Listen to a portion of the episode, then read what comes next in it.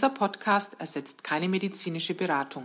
Alle Infos stammen aus dem gesammelten Wissen unserer Facebook-Gruppe Zöliakieaustausch, basierend auf unseren Erfahrungen und denen unserer Mitglieder.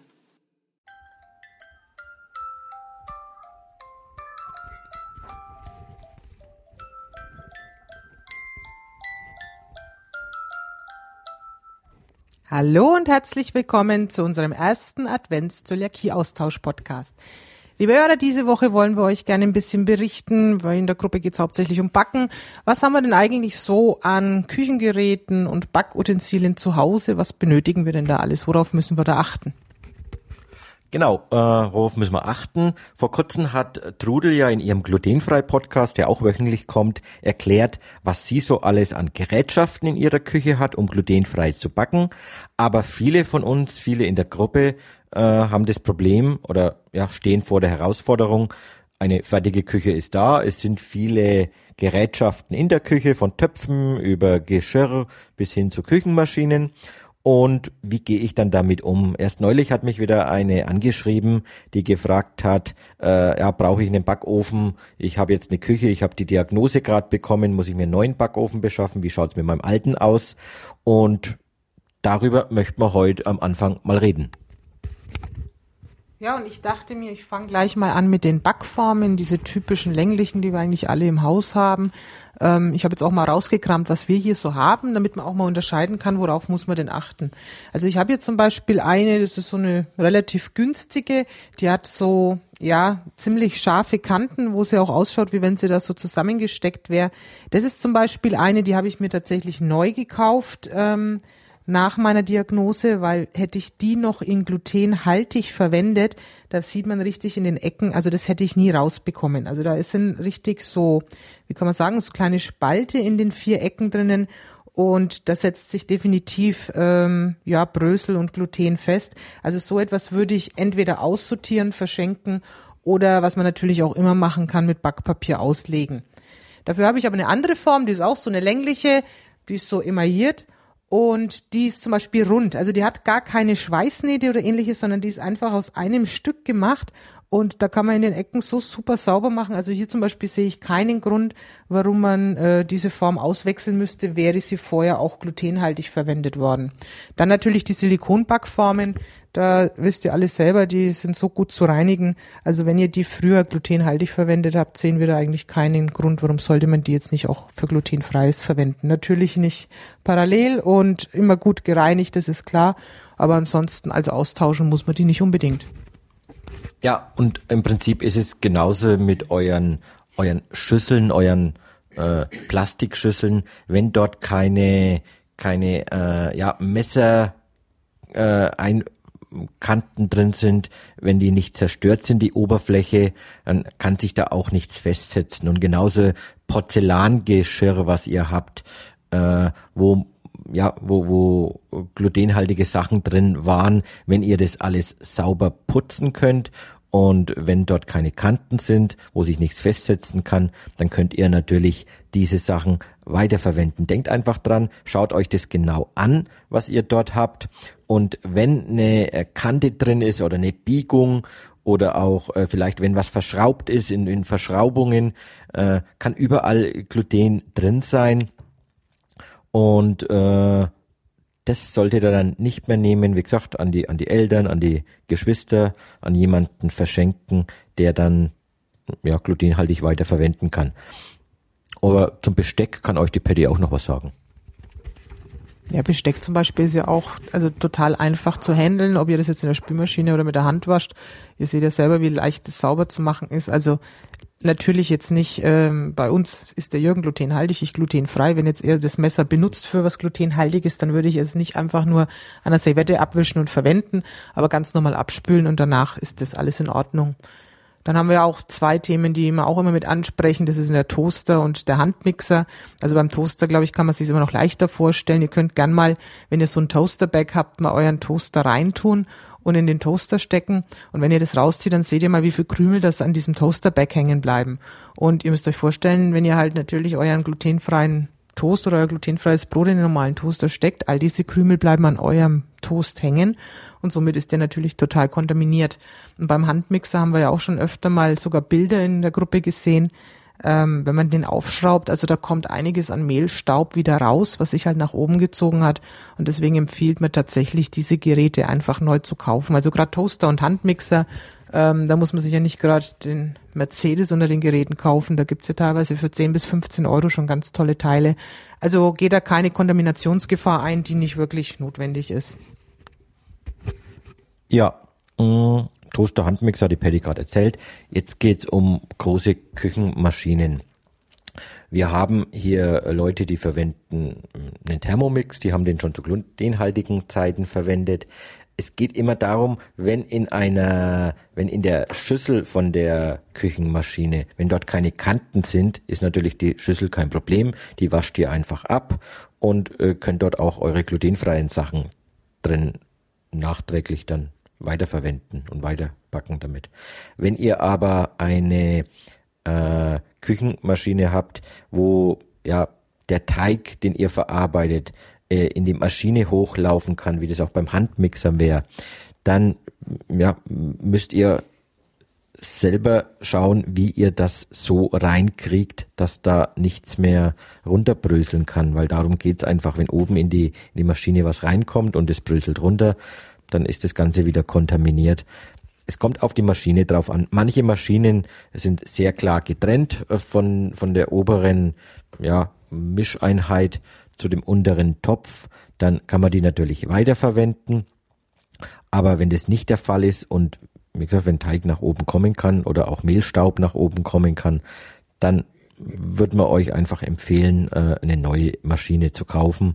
Äh, wir können es euch nur empfehlen, weil wir leben in der Praxis und äh, ja, man, es kann immer wieder zu Kontamination führen. Wie gesagt, da ist immer ein Risiko dabei und deswegen sollte man das nicht eingehen. Ja, und weil wir auch in der Backzeit sind, haben wir natürlich auch sowas wie diese kleinen Ausstecherle, die man für die Plätzchen verwendet. Also da muss ich sagen, habe ich auch ja alles soweit ausgetauscht. Also bei meinen, das waren noch diese typischen Metall Ausstecher, die hatten auch wieder so eine Art, ich nenne es jetzt mal wie eine Schweißnaht oder wo die zusammengesteckt sind, so eine Naht. Also die habe ich nicht mehr wirklich sauber bekommen. Und ähm, dann hatte ich noch so Plastikteile, bei denen kann ich mich erinnern, die waren super einfach mit heißem Wasser zu waschen, also da hat man nichts gesehen. Also ihr müsst natürlich auch selber immer ein bisschen abschätzen können, wie groß ist die Gefahr und wie gut kann man das jeweilige reinigen. So ein paar kleine Dinger, was man noch zu Hause hat, sind ja auch Holzlöffel, Holzbretter, Plastikbretter. Das sind auch Dinge, wo man immer bloß darauf hinweisen kann. Ihr seht ja selber, wenn so ein Brett ziemlich schon so Einbuchtungen, Einkerbungen hat von, von Schnitten. Natürlich setzt sich da was fest. Also gerade ähm, diese Bretter sollte man eh hin und wieder mal austauschen. Also nicht mal nur beim Thema Gluten, sondern überhaupt, wenn man sie längere Zeit verwendet. Aber natürlich, wenn ihr mit einem Holzlöffel oder einem Holzbrett früher glutenhaltig gekocht habt, kann man nur empfehlen, die auszuwechseln. Ja, und dann haben wir öfter mal in der Gruppe jetzt auch gelesen, das war ehrlich gesagt ein Thema, wo wir uns nicht so Gedanken gemacht haben, das Thema Abspülen selbst ja, wir packen so gut wie alles in die Spülmaschine. Wir haben da nie eine schlechte Erfahrung gemacht. Sie reinigt das alles gut. Also da kommen glutenhaltige und glutenfrei benutzte ähm, Dinge rein, also sowohl das Besteck als auch das Geschirr. Also da habe ich noch nie irgendwie festgestellt, dass da irgendwas nicht sauber wird. Wenn man natürlich öfter mit der Hand spült, können wir auch nur den Tipp geben, macht's ähnlich. Also wenn, wenn, wenn jemand äh, abspült, dann geht man ja auch so vor, dass man zuerst die Gläser spült, dann die Teller und nachher die fettige Pfanne. Man würde ja auch nicht mit der fettigen Pfanne anfangen. Und genauso sehe ich das bei glutenfrei und glutenhaltigen. Also ich würde halt auch zuerst die Sachen spülen im sauberen Wasser, die vorher mit glutenfreien Sachen benutzt wurden und danach alles, was mit glutenhaltigen Sachen benutzt wurde. Wir können auch immer nur den Tipp geben, so mache ich mittlerweile. Ich habe so Baumwollspüllappen, die man so selber waschen kann bei 60 Grad. Ich wechsle die alle ein bis zwei Tage aus und damit ist, denke ich, auch die Gefahr behoben, dass sich da irgendwie was drinnen sammelt oder irgendwo mal was anderes runterkommt. Äh, apropos runterkommen, ich komme nochmal zurück auf den äh, Backofen. Äh, es ist auch die Frage immer wieder, kann man in einem Backofen glutenhaltige und glutenfreie Sachen gleichzeitig backen oder kochen. Äh, man kann es natürlich, äh, wir empfehlen dann immer, macht die glutenfreien Sachen nach oben, damit nichts aus Versehen von oben herunterbröseln kann. Es ist auch öfters schon die Frage gekommen, äh, ja, beim Backen kann ich es da auch machen.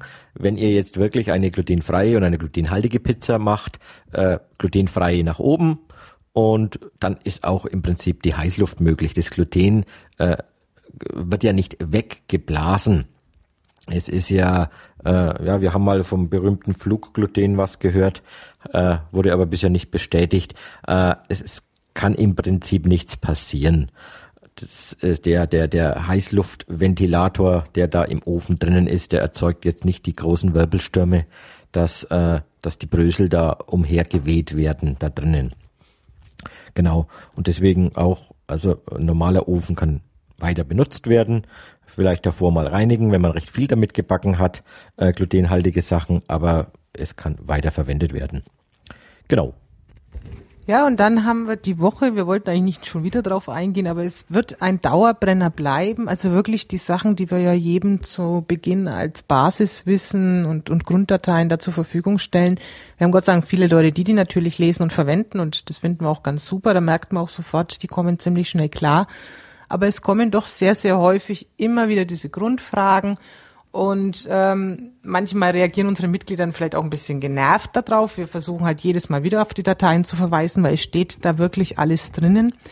Aber die Woche hatten wir einen ganz tollen Beitrag von unserem Andreas, der ja in einem ganz präzisen kurzen Satz alles zusammengefasst hat, was wir in all diesen Dokumenten verpackt haben, an Grundwissen, was der Mensch wissen musste. Und ähm, das Ganze hat sich ein bisschen hochgeschaukelt. Das war eigentlich ein ganz witziger Post bis zu guter Letzt der liebe Andreas uns ein Gedicht aus seinem Satz gemacht hat und da möchten wir euch natürlich auch daran teilhaben lassen. Du brauchst das Buch nicht anzufassen, einfach 15 Dinge lassen. Doch kauf nur Mehl mit Ehre drauf und mach dir Bionade auf. Ja, selbst die Chips mit Gerste gehen, wenn als glutenfrei sie versehen. Auch Schokoladenstückchen, wenn von Lind, trotz, Gluten, Entschuldigung, trotz Gerstenmalz glutenfrei sind. Für Kikoman gibt's kein Verbot. Fermente ätzen Weizen tot. Und die Moral von dem Gedicht, den Spurenhinweis brauchst du nicht. Andreas, ganz herzlichen Dank für dieses Gedicht, das uns jetzt auch zur Verfügung steht in unseren Dateien. Also wir finden es wirklich klasse, wie das zusammengefasst ist und ich denke, dieses Gedicht wird in Zukunft öfter mal gepostet, wenn es einige Fragen zu den Grundwissen unserer Dateien gibt. Okay. Ihr könnt ja auch äh, für die kleinen Kinder vielleicht als kleine Weihnachtsaufgabe machen, damit eure Kinder auch reichlich vom Christkind beschenkt werden, müssen sie das Gedicht dieses Jahr auswendig lernen und nur wenn sie das Gedicht auswendig können, dann äh, ja, dann bekommen die ihr Weihnachtsgeschenk. Und vielleicht da noch eine Idee, wenn jemand ein Kind hat und das Kind auch gerne das Gedicht vortragen will, einfach kurz ein Handyvideo machen und in der Gruppe posten und wir werden uns dann alle sehr drüber freuen. Genau. Jo, äh, freuen. Genau, freuen, mach mal, mach mal noch was. Viele haben sich diese Woche gefreut. Und zwar in unserer Gruppe hat ja das große glutenfreie Weihnachtswichteln begonnen. Die liebe Leanne hat äh, in der Gruppe das Ganze organisiert. Wir haben über 100 äh, wichtelfreudige Mitglieder gefunden, die quer durch Deutschland, ich weiß gar nicht, ob im Ausland auch einer dabei war. Ja, Peru, Peru war auch dabei, wurde äh, auch bewichtelt. Mm, auch im Ausland wurde gewichtelt. Wir haben jetzt die ersten Bilder und die äh, ersten virtuellen Glücksschreie äh, schon mitbekommen, wenn die Pakete angekommen sind.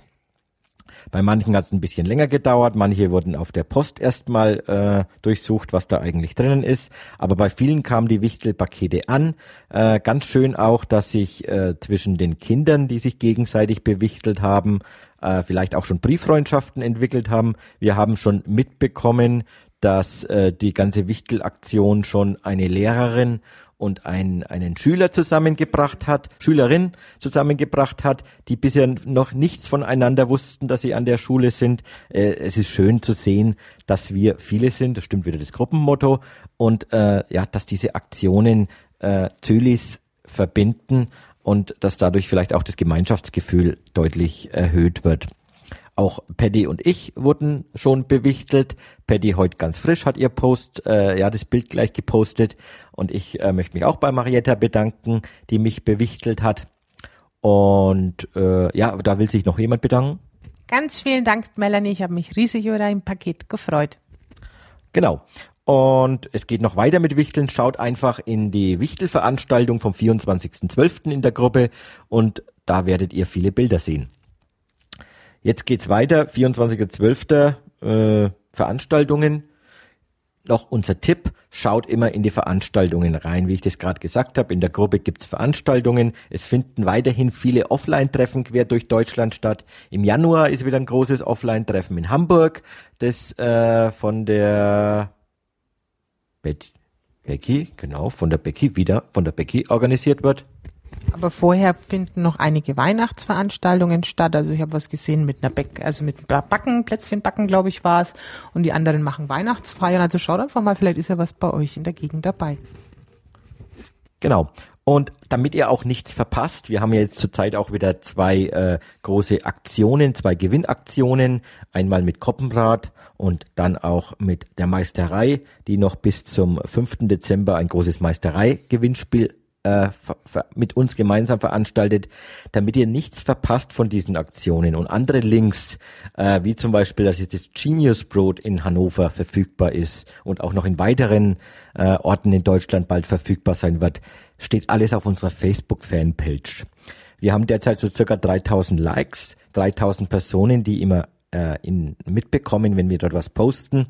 Wir haben über 10.000 Mitglieder. Äh, da sind noch viele, die da noch nicht gefällt mir gedrückt haben.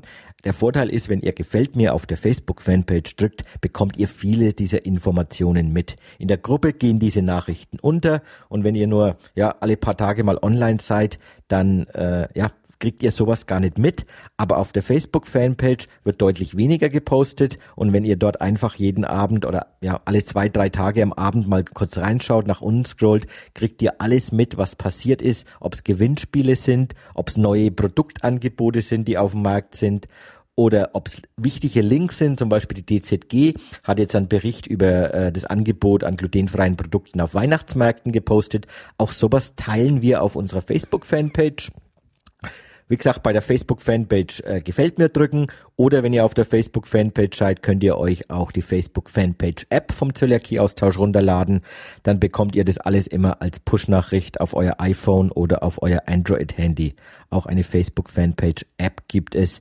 Wir wollen euch einfach aktuell halten. Natürlich werden dort auch immer die aktuellsten Folgen vom Podcast gepostet. Wenn was Neues ist, wird's dort gepostet und ihr kriegt's mit. So, äh, wir haben schon wieder 17 Minuten diesmal im Podcast. Und ich würde sagen, das reicht für unseren ersten, ersten Advents-Podcast, äh, den es bisher äh, weltweit gab. Äh, ich möchte mich verabschieden, wünsche euch noch eine glutenfreie, schöne Woche. Wir hören uns nächste Woche wieder. Und ich, der Jürgen, sagt Ciao und ich natürlich auch. Tschüss, macht's gut, bis zum nächsten Mal.